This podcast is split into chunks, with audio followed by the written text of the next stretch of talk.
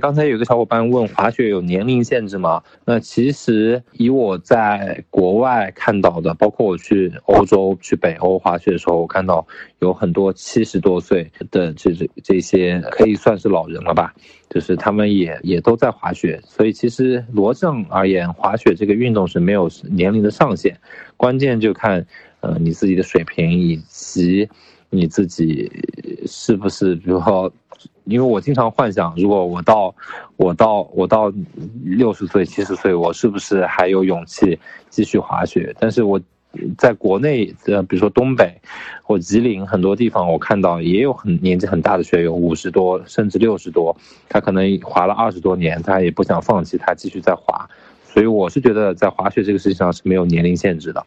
哎，这个这个问的有点像武侠小说了啊，就是无痕粉雪。其实，呃，粉雪就是那种，呃，就是在一定的湿度下，就是不能太干，也不能太湿，它它那个雪下了，就是特别的。怎么怎么来形形容呢？就是特别的松软，但是又又能滑行，那个就是叫粉雪。然后无痕粉雪的，我感觉的意思啊，就是因为之前可能都没有人滑过，所以它上面没有没有没有这个印记嘛。因为在雪圈里面，比如说大家每一天会赶呃雪雪场刚开门的第一波去上雪道，然后那个时候我们就是。呃，为了呃去压那个面条雪，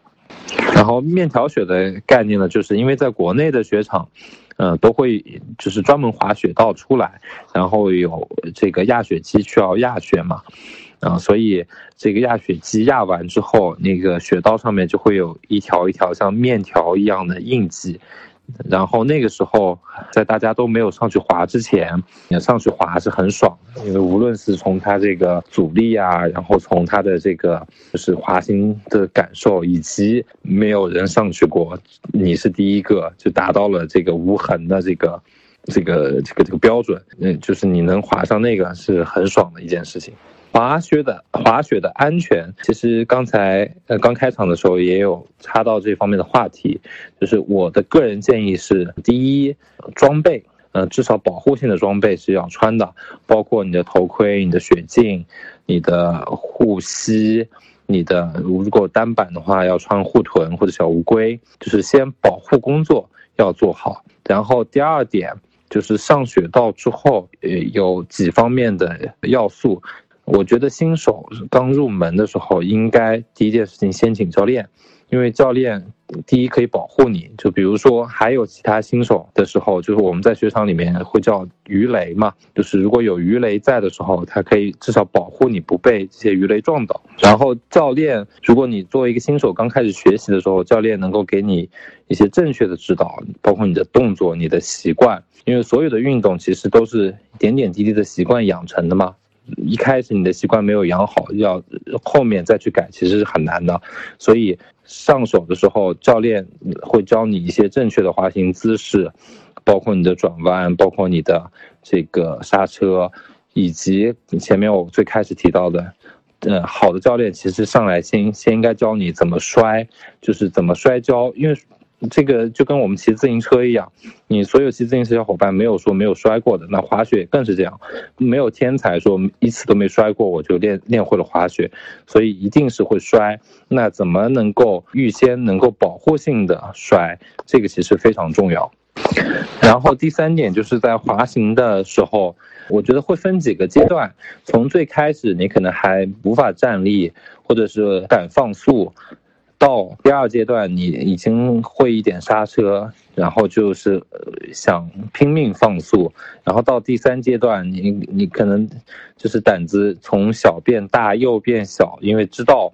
就是有一些呃安全隐患的时候，其实那个时候你才会更加注重自我保护。就是所以你会有一个心理阶段的一个变化，那安全角度也是这样。我建议最开始的时候，其实可以胆子放大一点，特别是在有教练带的情况下，可以大胆的去滑。然后到第二阶段，就是没有教练带，或者你你觉得你掌握了一定的技巧的时候，反而要收小一点胆子。这个时候主要是考虑到一个是保护你自己，然后第二个是你到底是不是有足够的技术能够。不危害到其他人。就是因为雪场的鱼雷大部分都是因为觉得自己可以滑行，或者觉得自己可以滑得更快，